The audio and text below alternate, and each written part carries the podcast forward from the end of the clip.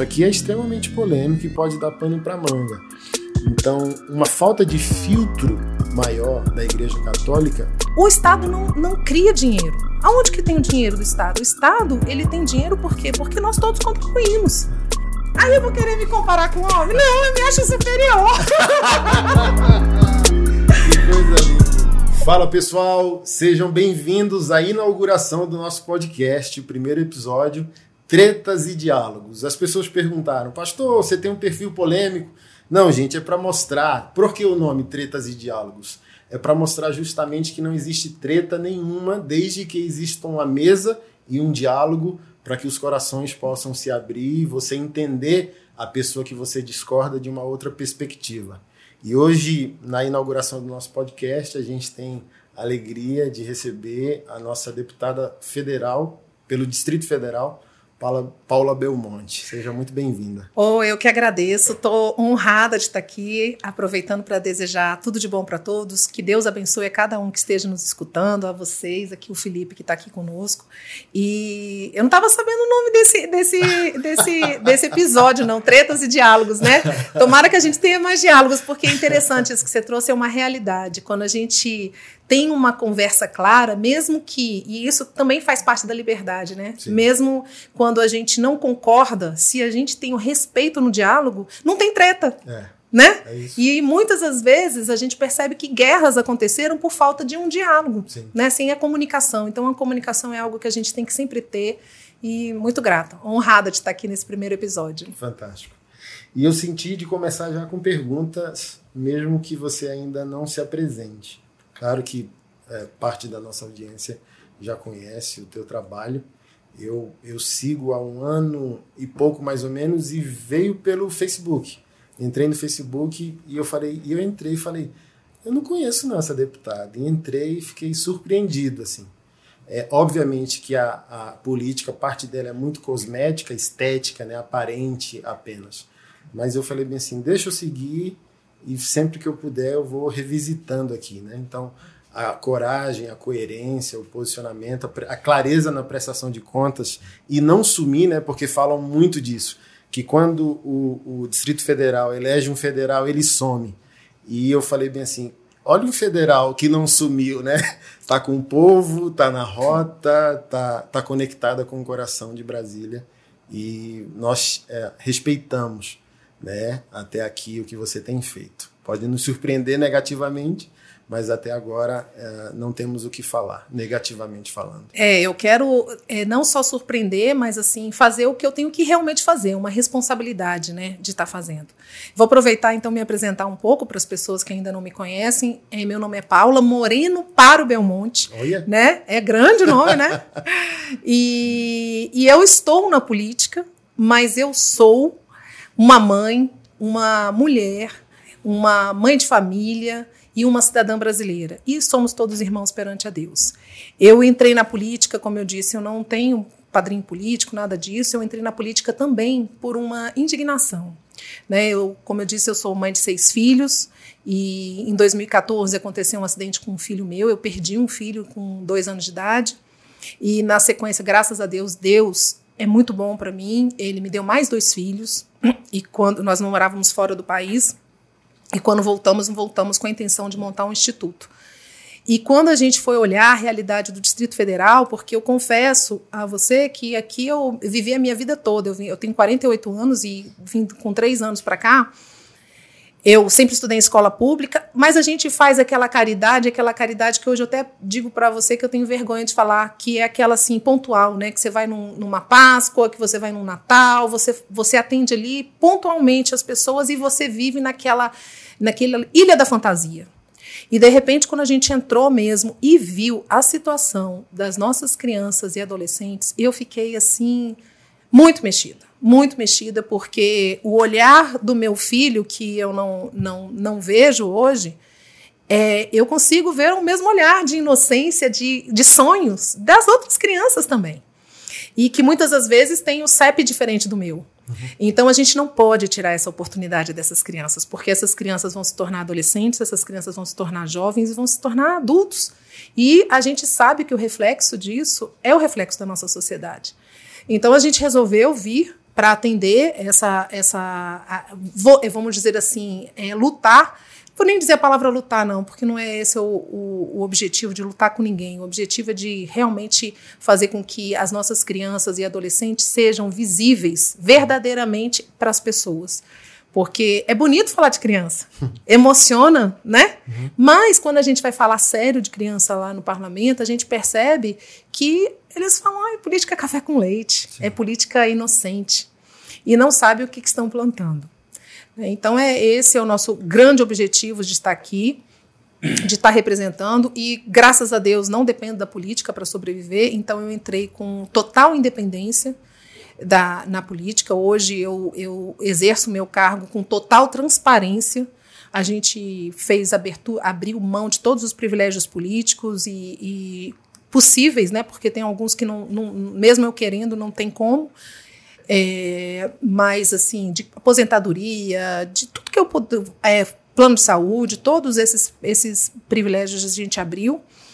Hoje eu nem vejo que isso é ter tão importante, mas é importante como uma sinalização de que a gente queira, uma influência que a gente queira fazer diferente, porque Sim. existem parlamentares que fazem isso também. E aí não uso cota parlamentar, o meu salário todo é destinado para filantropia. Vale ressaltar a deputada mais econômica de 2019.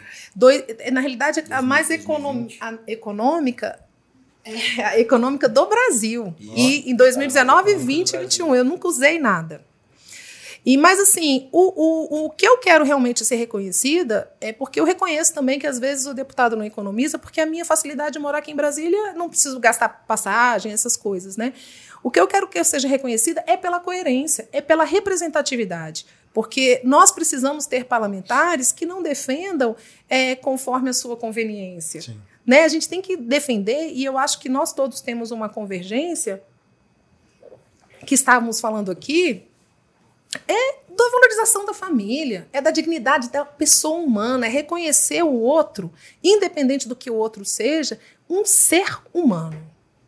Um ser de Deus, um ser que é irmão. Né? Então, é, esse é o nosso objetivo e estamos aí para prestar conta.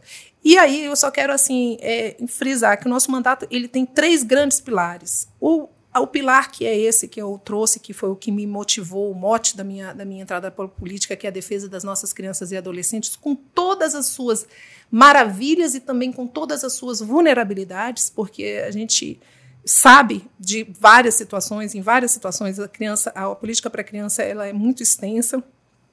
Nós temos aí mote do empreendedorismo, porque eu acredito verdadeiramente que a gente tem que ter um pai e uma mãe que tem uma segurança financeira para poder essa criança ter uma família com mais estrutura. Então, o empreendedorismo, a, a, a, a, sua liberdade de, de, de poder ir e vir, escolher o arroz que você quer comprar, não depender do assistencialismo. A gente sabe, tem, reconhece que às vezes é preciso, mas que a gente possa ensinar a nossa população, as nossas, os nossos jovens, os nossos adultos a cada vez mais serem autônomos, independentes, não precisar depender do Estado e não depender de ninguém. E a fiscalização é muito importante. E essa fiscalização eu aproveito aqui para que todos sejam. Porque o Estado não, não cria dinheiro. Aonde que tem o dinheiro do Estado? O Estado ele tem dinheiro por quê? Porque nós todos contribuímos. É. E esse dinheiro é nosso. Então a gente possa fazer uma fiscalização que o nosso dinheiro seja bem aplicado com transparência. É, parece que a gente está na mesma página, porque quando eu disse que uh, eu ia fazer uma pergunta antes da apresentação, era perguntando o motivo, né? Então, do que é público, do que conhecemos sobre tua vida e tua família, dá para se concluir que é uma família bem sucedida, independente de. Porque eu brinco sempre assim, quando você vê alguém falindo, né, é, esportista, jogador de futebol, ou até mesmo pastor, deu errado. Aí para onde que ele vai? ele vai para o encargo político, ele vai para a política. Então eu me espelho muito num senador da Filipinas que é pastor e é um dos maiores boxeadores vivos das últimas décadas, né? Se chama Manny Pacquiao. Então multimilionário. E eu fiquei surpreso, né? Porque é um homem de família, você vai lá na, na rede social dele e tal. Aí você pergunta o que um multimilionário quer sendo senador da Filipinas. E ele já está decidido a vir candidato à, à presidência nos próximos anos.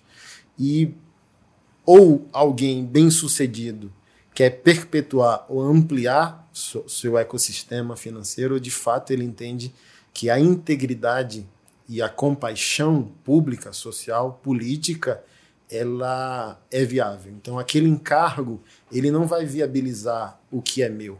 Eu entendi que com essa caneta na mão eu posso viabilizar, né?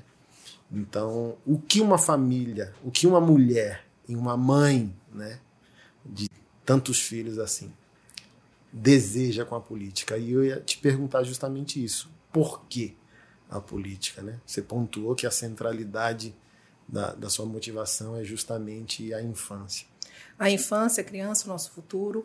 E é muito interessante a gente falar, né, a mulher na, na, política, né? Porque nós estamos hoje, hoje eu tive uma conversa até, falo isso sempre, na realidade. Ontem nós tivemos também uma, uma audiência pública falando sobre suicídio e automutilação, hum. né? Porque nós estamos no mês amarelo. Então, eu trouxe essa situação. O que, que acontece? Nós mulheres sempre falamos assim: as mulheres têm que estar mais no poder, as mulheres têm que estar mais na política. E realmente faz uma diferença, porque nós mulheres temos algumas sensibilidades que os homens não têm. Isso não quer dizer que competição, isso quer dizer complemento. Pelo menos é a minha visão dessa maneira. Eu vejo que a gente se complementa. Né? Então eu vejo que nós temos. Mas eu, eu, eu sinto também que nós precisamos é, nos atentar, principalmente como mulheres, né, às nossas meninas as nossas meninas, porque hoje, é, infelizmente, nós temos aí um grande número de meninas grávidas, com gravidez precoce. Nós temos uma infância muito sexualizada. Sim. Né? Então, isso não é normal. Através da cultura. Através da cultura, achando tudo isso normal. Então, nós precisamos resgatar esse lugar né, para que a gente possa, mulheres mais é, empoderadas, porque eu acho que esse é o verdadeiro empoderamento. Esses dias eu fui na UNB falar uma coisa e as meninas estavam falando sobre essa questão de temperamento. Eu falei assim: olha, você sabia que minha mãe não terminou o segundo grau? Minha, irmã nunca, minha mãe sempre foi dona de casa e eu acho ela uma mulher super empoderada. Aí as meninas ficaram assim, nunca trabalhou fora. Falei, sabe por quê? Porque ela teve quatro filhos. Os quatro filhos estão formados. Ela está casada com meu pai até hoje, está com seus netos, tem uma família equilibrada. Quer mais poder do que isso? Não é? Sim. Então a gente precisa é, é, não ter vergonha dessas coisas. Não precisa ter vergonha. Por quê? Porque eu tenho que mostrar o meu corpo mais porque eu sou mais poderosa? Não! Né? Eu, eu sou uma deputada e falo para as pessoas, eu arrumo a gaveta do meu, do meu marido. E não tem problema nenhum com isso. Então, são coisas que eu acho que a gente sempre tem que colocar no lugar de uma forma tranquila, transparente, como a gente está falando aqui, diálogo, pelo menos esse é o meu pensamento, e, e para que a gente possa também dar um norte para a nossa juventude, porque, Anderson, pastor Anderson, a nossa juventude está muito perdida. Eu, eu sempre pontuo isso, quase todo diálogo, reunião ou pregação que eu faço. Estamos diante de umas piores crises mundiais de liderança que, que pode ser visto na história da humanidade. Então, nenhuma esfera. Eu estava vendo as estatísticas dos padres pedófilos Brasil, América do Sul, Espanha. Um dos projetos que eu lidero é para combater a violência sexual por pastores no ambiente religioso. Então, por parte da Igreja Católica, você vê uma extrema vulnerabilidade da infância, onde, por exemplo, isso aqui é extremamente polêmico e pode dar pano para manga. Então, uma falta de filtro maior da Igreja Católica permite que pessoas homoafetivas, julgando que na no exercício do sacerdócio ele vá conter os seus ímpetos é, de sexualidade. Então, eu sou homoafetivo, eu não aceito a minha homoafetividade por inúmeros motivos, criação, religião, punição, céu, inferno, meus pais, o que vão dizer de mim. O sacerdócio vai me livrar dessa, de, desses impulsos homoafetivos. Aí você descobre que não freia. Aí você vê mundialmente um lastro no lugar de proteção, as crianças não estão protegidas. Você vem para a igreja que é evangélica protestante, que não contempla a, o celibato como a igreja católica do sacerdote, mas você tem um outro caminho de vulnerabilidade variável semelhante. O padre tem sua variável sexual para pedofilia e o pastor tem sua variável sexual para imoralidade, o adultério, a amante, por aí vai. E eu, como um sacerdote religioso, entro em crise. Porque, por exemplo, eu chego num domingo na igreja e as pessoas falam: ah, é, filosoficamente o feminismo é um prejuízo para a mulher. O feminismo, no seu radicalismo, ele masculiniza a mulher, emascula o homem, bestializa ambos. Aí eu falo bem assim, ok, filosoficamente eu posso discordar de um monte de coisa, mas quantos homens dessa igreja eu posso usar para responder aos clamores sociológicos que o feminismo faz na base?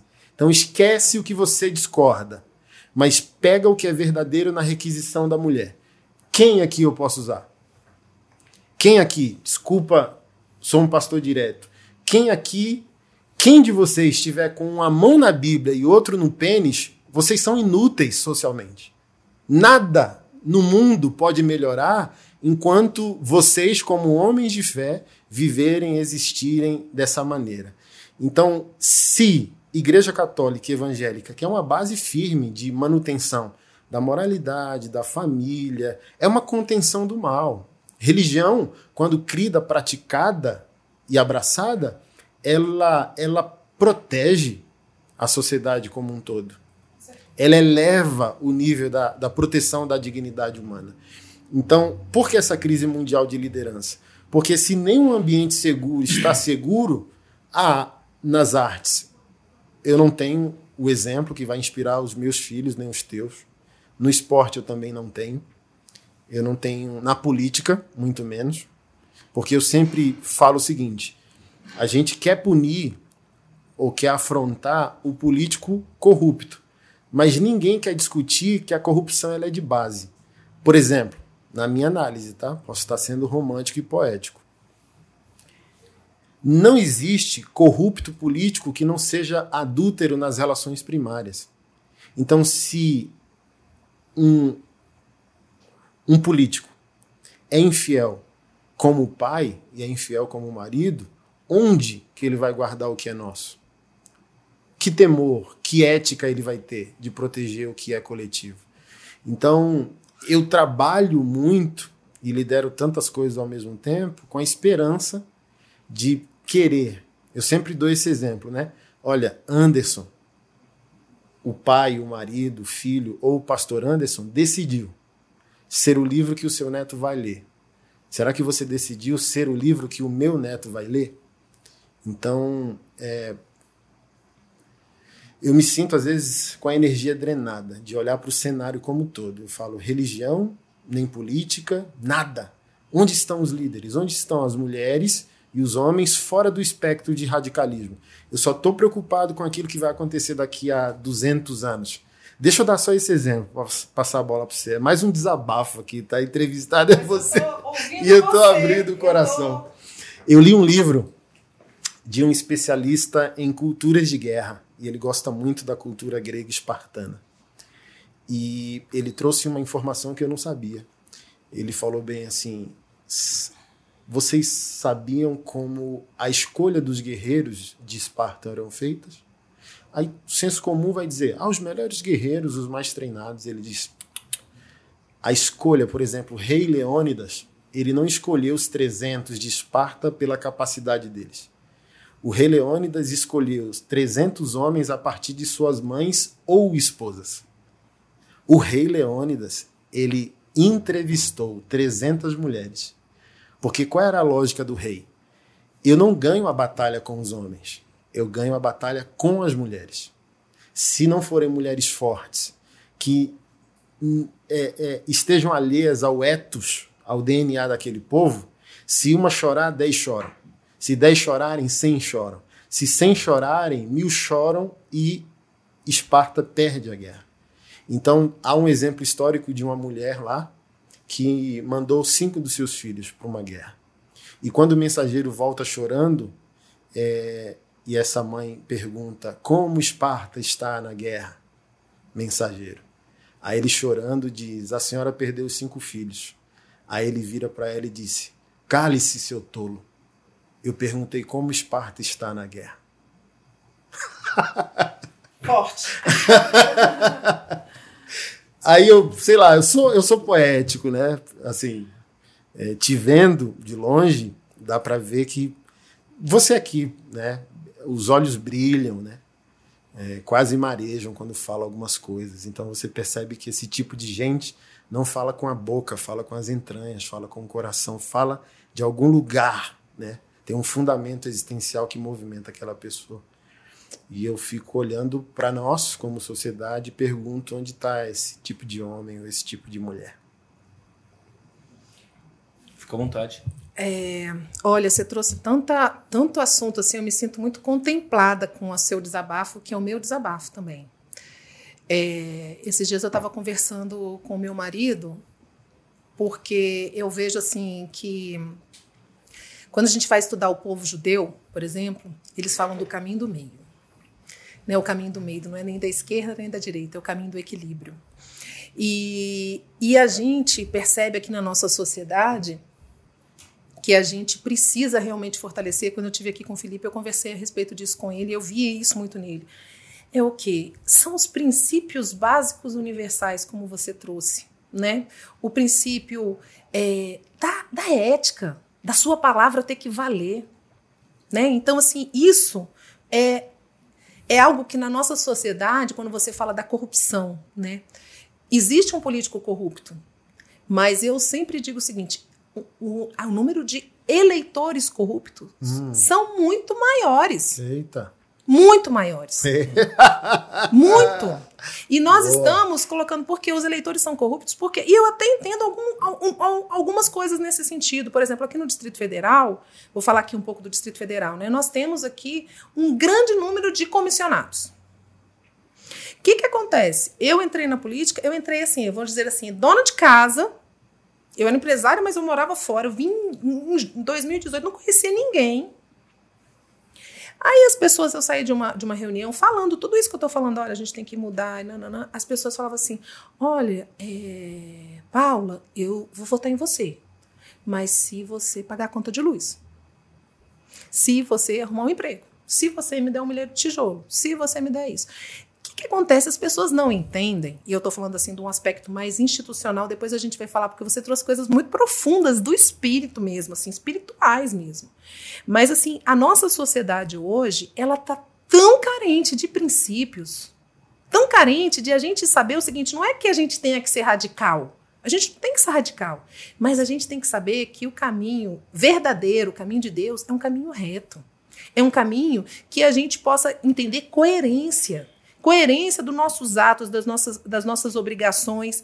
E nesse sentido, por exemplo, a nossa maior fonte de transformação no sentido de cidadania, no instituto de no, no instinto de, cida, de cidadania de, e de instituição, é o voto.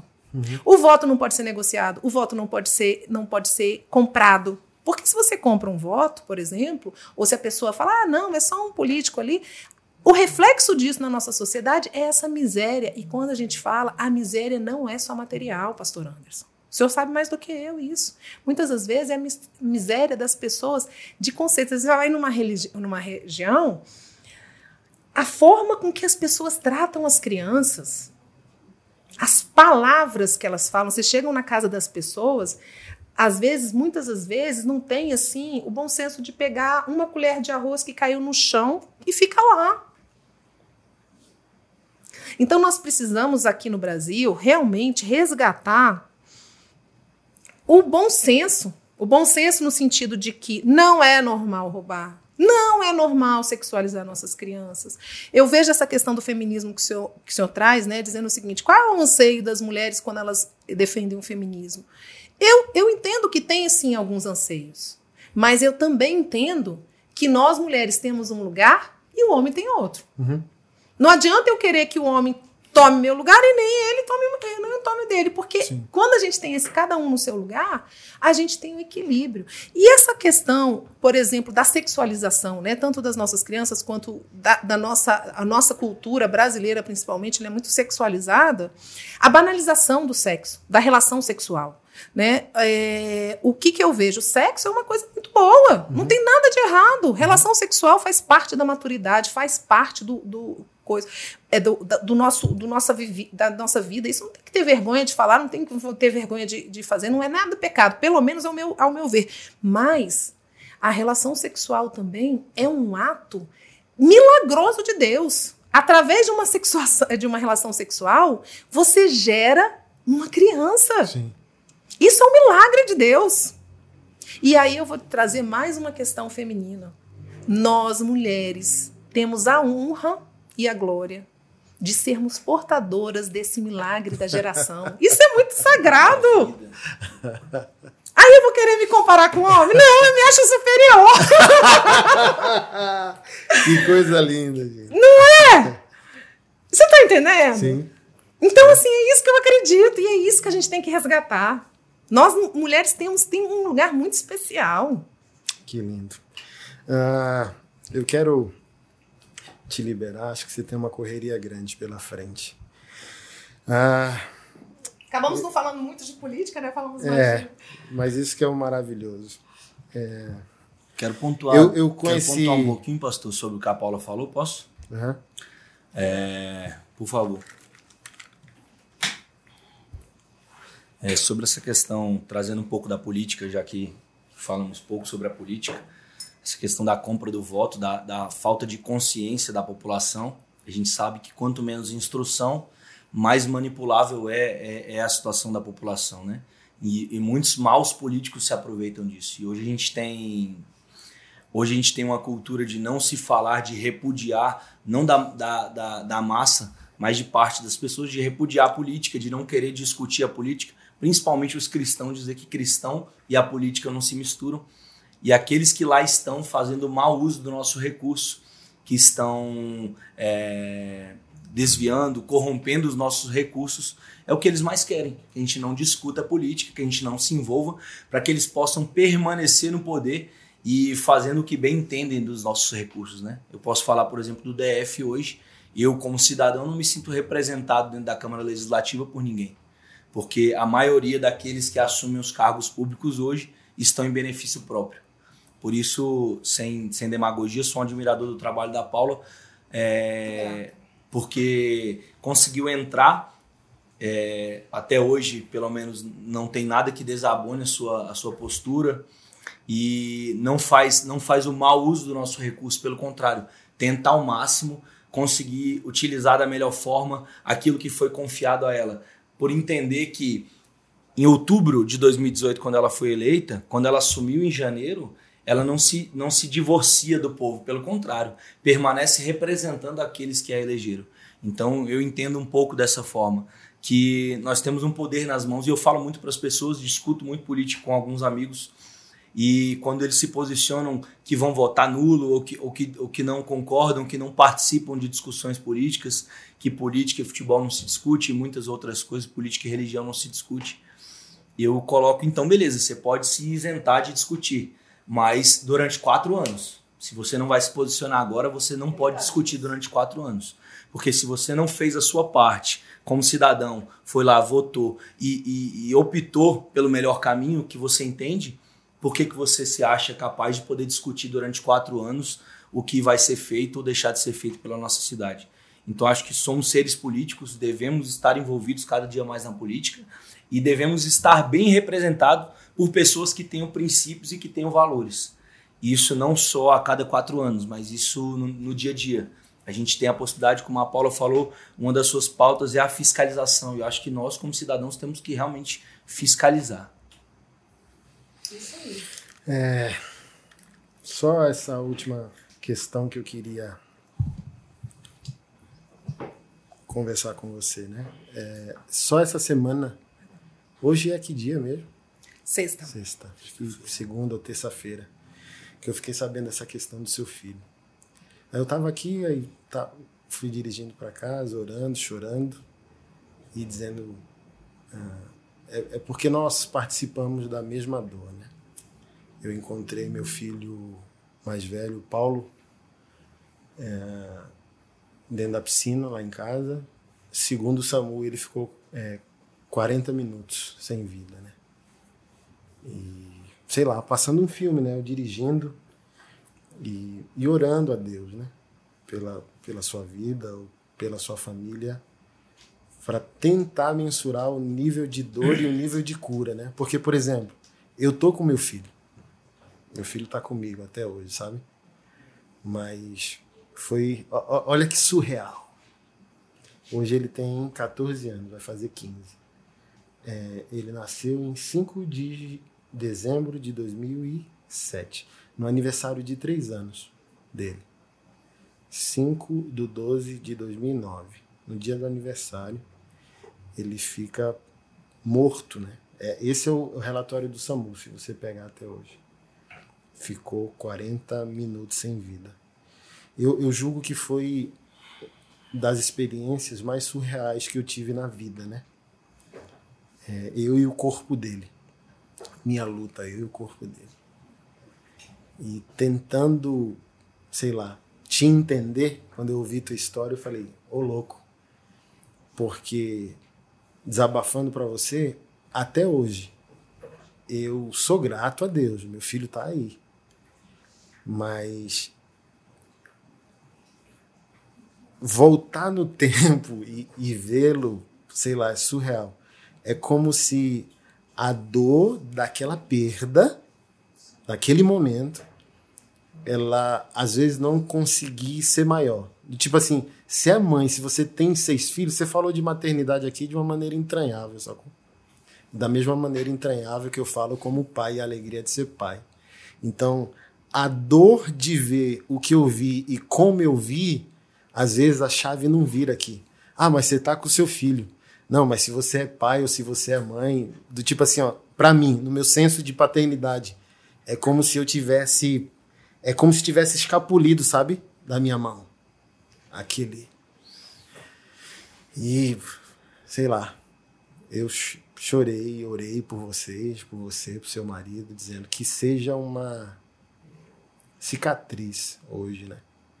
não seja uma, uma ferida aberta. É, eu, eu, eu sinto assim que.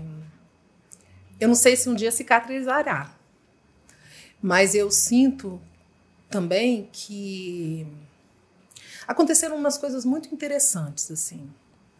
Quando aconteceu, nós estávamos assim, nós morávamos na Inglaterra, né?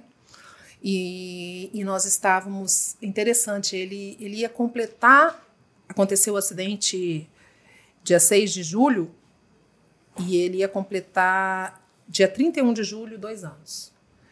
E nós estávamos fazendo um, um piquenique, né? um piquenique de verão lá para a turminha, para despedida, porque lá eles rodam um ano no meio do ano. E em questão de cinco minutos, assim, foi uma questão assim, tínhamos oito adultos arrumando a festa e eu pedi para abrir a piscina e, e, aconteceu essa situação. E lá o atendimento foi um atendimento muito rápido. Assim, questão de oito minutos, eles já estavam lá e tentaram fazer tudo que puderam. Helicóptero, tudo, tudo, tudo, tudo, tudo que você puder imaginar fizeram. E duas coisas assim é, foram determinantes para que a gente pudesse fazer dessa dor uma uma alavanca para a superação mesmo. Uhum.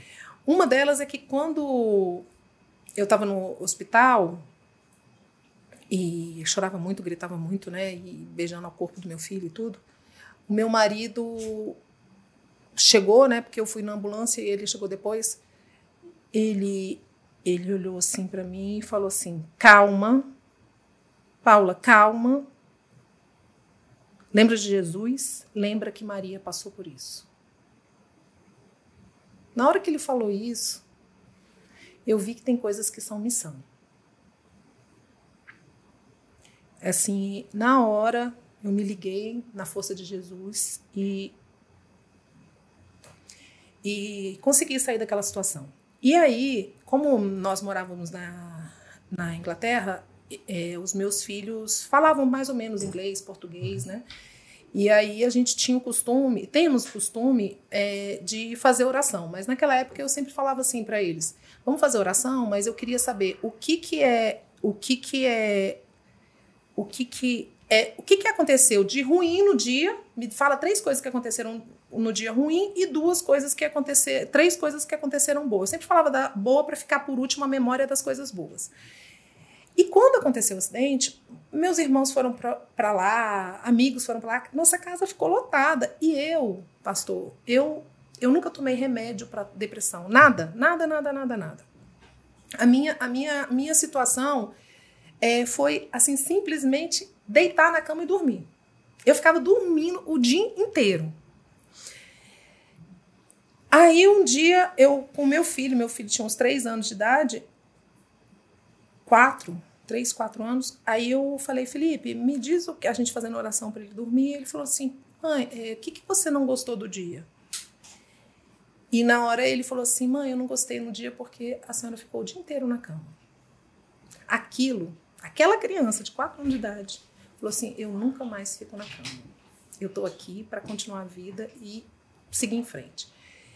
E isso aconteceu em 2014 e é por isso que eu tenho muito mais gratidão a Deus. A dor, ela tá aqui, não existe nem nome, né? Não existe assim quando uma pessoa é, se torna órfão, ou se torna viúva, mas uma mãe que perde um filho não tem nome, porque não, a dor é uma dor que ela é todo dia, ela é diária. É, mas existe também é, é Deus, assim, eu nunca imaginei estar na política. Nunca imaginei entrar para uma defesa de uma de criança. Então eu vejo que isso aí é, tem um propósito. Tem um propósito. Amém.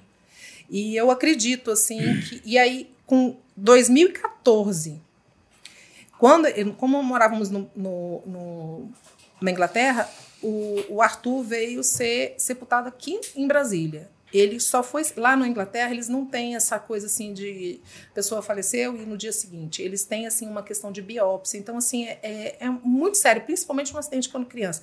A gente só conseguiu vir enterrar ele aqui em Brasília. Aconteceu o um acidente dia 6 de julho dia 20 eu nunca contei isso para ninguém. Estou contando isso agora. Assim publicamente falando né? Dia 20 de julho.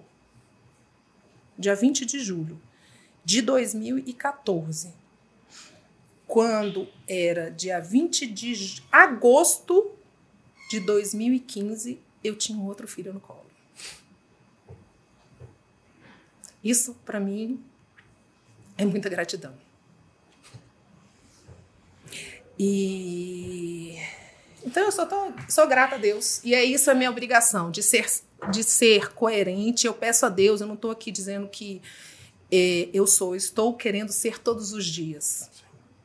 E eu peço a Deus assim que me ilumine mesmo e que e me guarneça para que a gente, se tiver que continuar na política, porque eu também não tenho pretensão nenhuma assim de carreira política, que Deus seja o meu guia, para que a gente possa trazer mais luz para a população.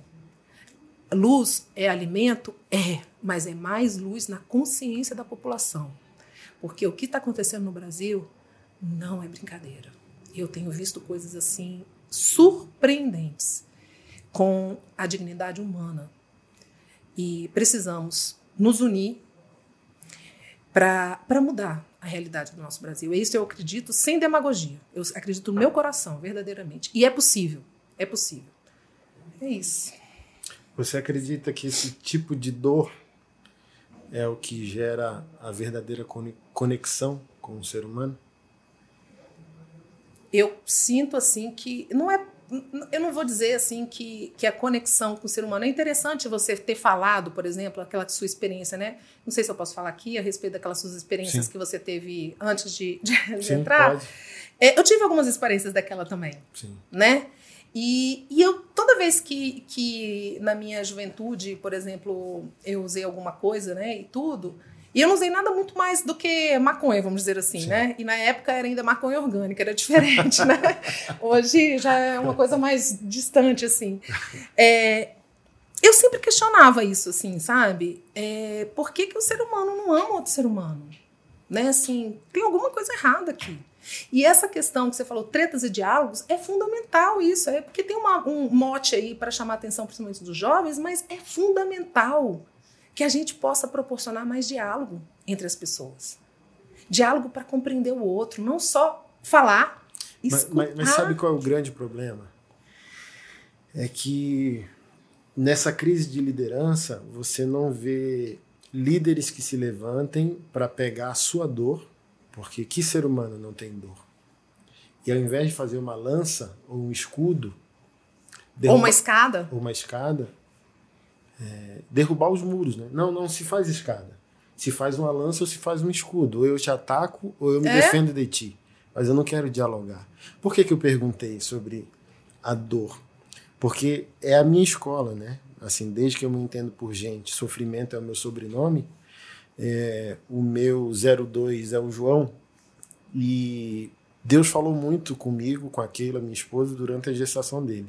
Dos teus filhos, de todos que tu terás, o João será totalmente meu. Assim, ó, nítido igual o raiar do sol. Aqueles momentos, Deus falou comigo, aquele nitidez de consciência, de sentimento.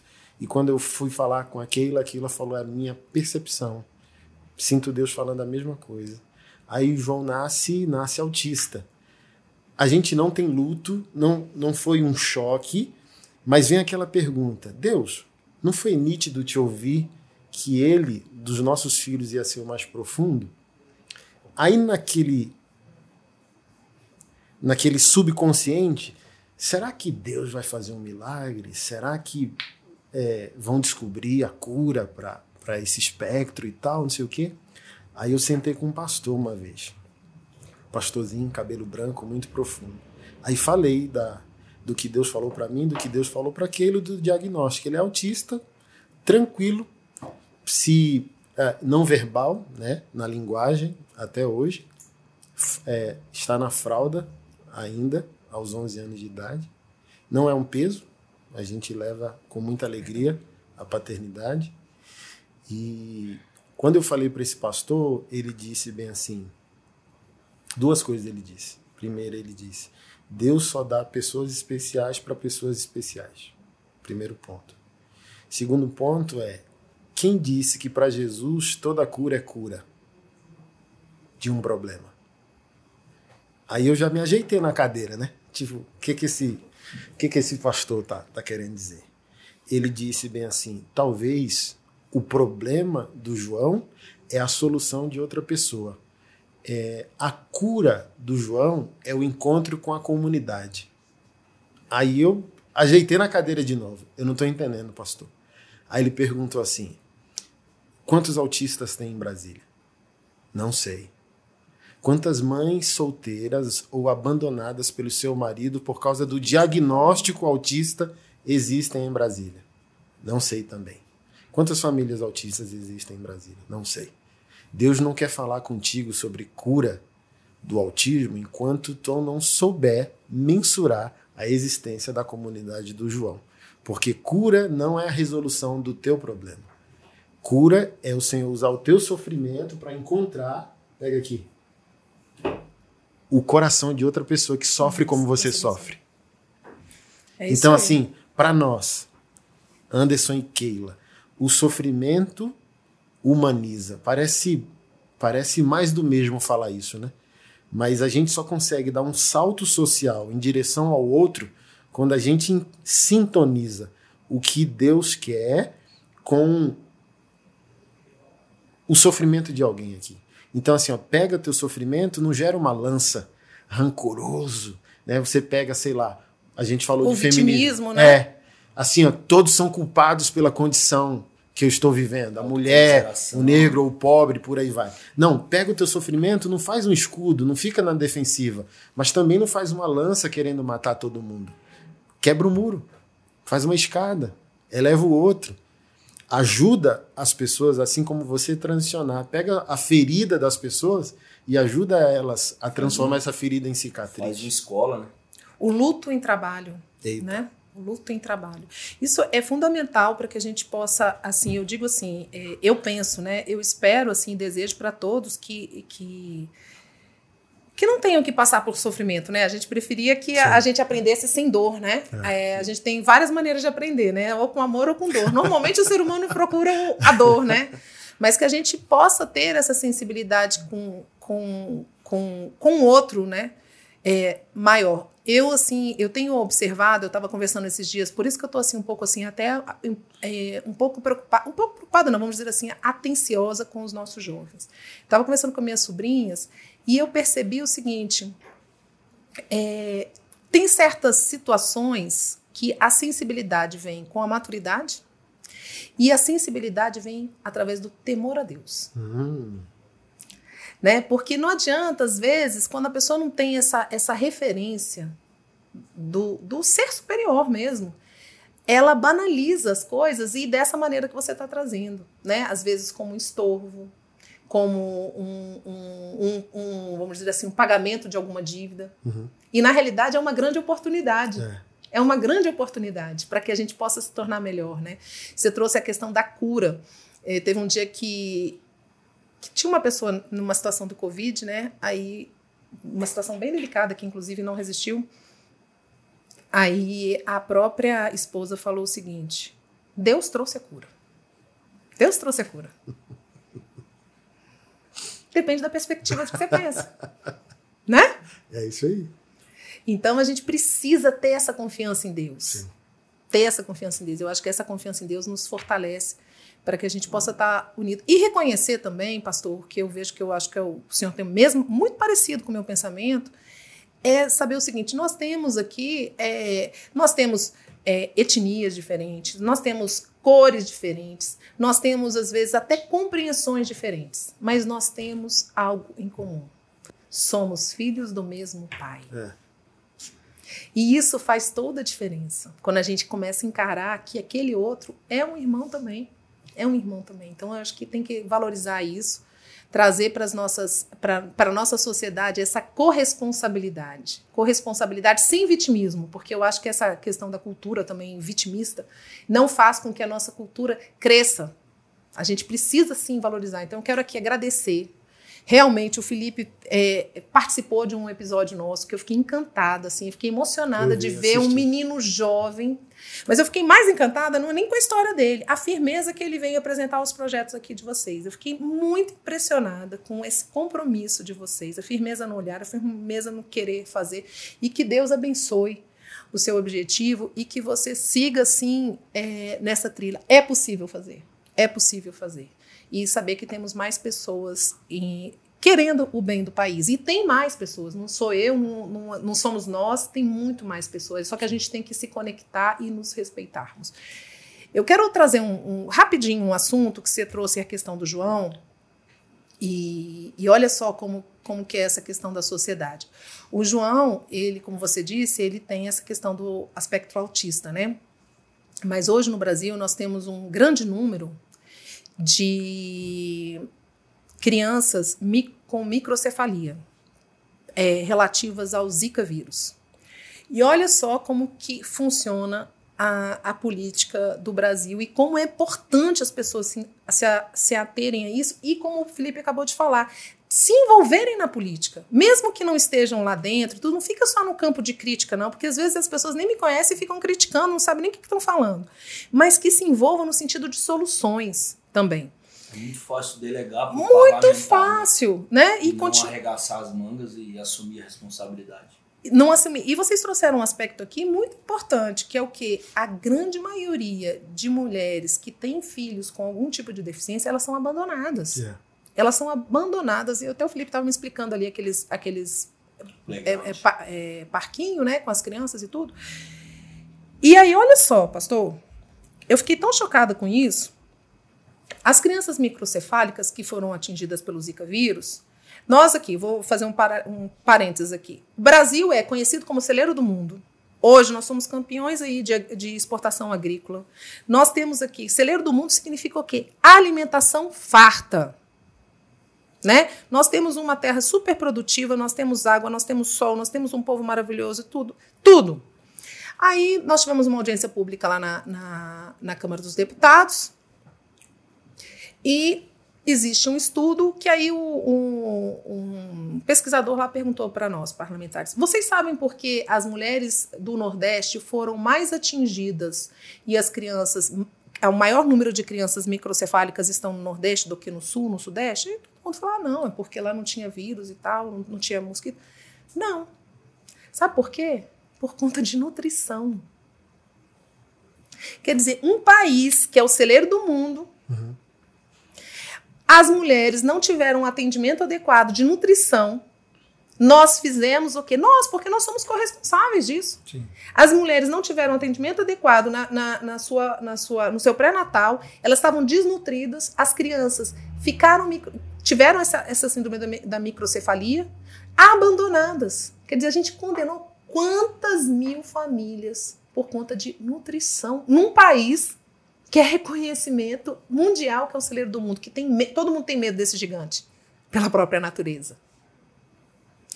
Então, a responsabilidade é grande e precisamos sim cada vez mais de pessoas comprometidas com essa dignidade da humanidade para o nosso país. Então é isso. Que Deus abençoe e que a gente possa ter crianças mais com mais é, realizações de sonhos. É isso aí. Obrigado, deputada. Deus possa abençoar a tua Amém. vida, a tua família, a tua equipe, tá? Amém. A Muito grata. Amém. Valeu. Valeu, Felipe. Muito grata, Felipe. Valeu, galera. A gente se vê no segundo episódio, tá bom? Surpresa, o convidado. A gente se vê aí. Valeu.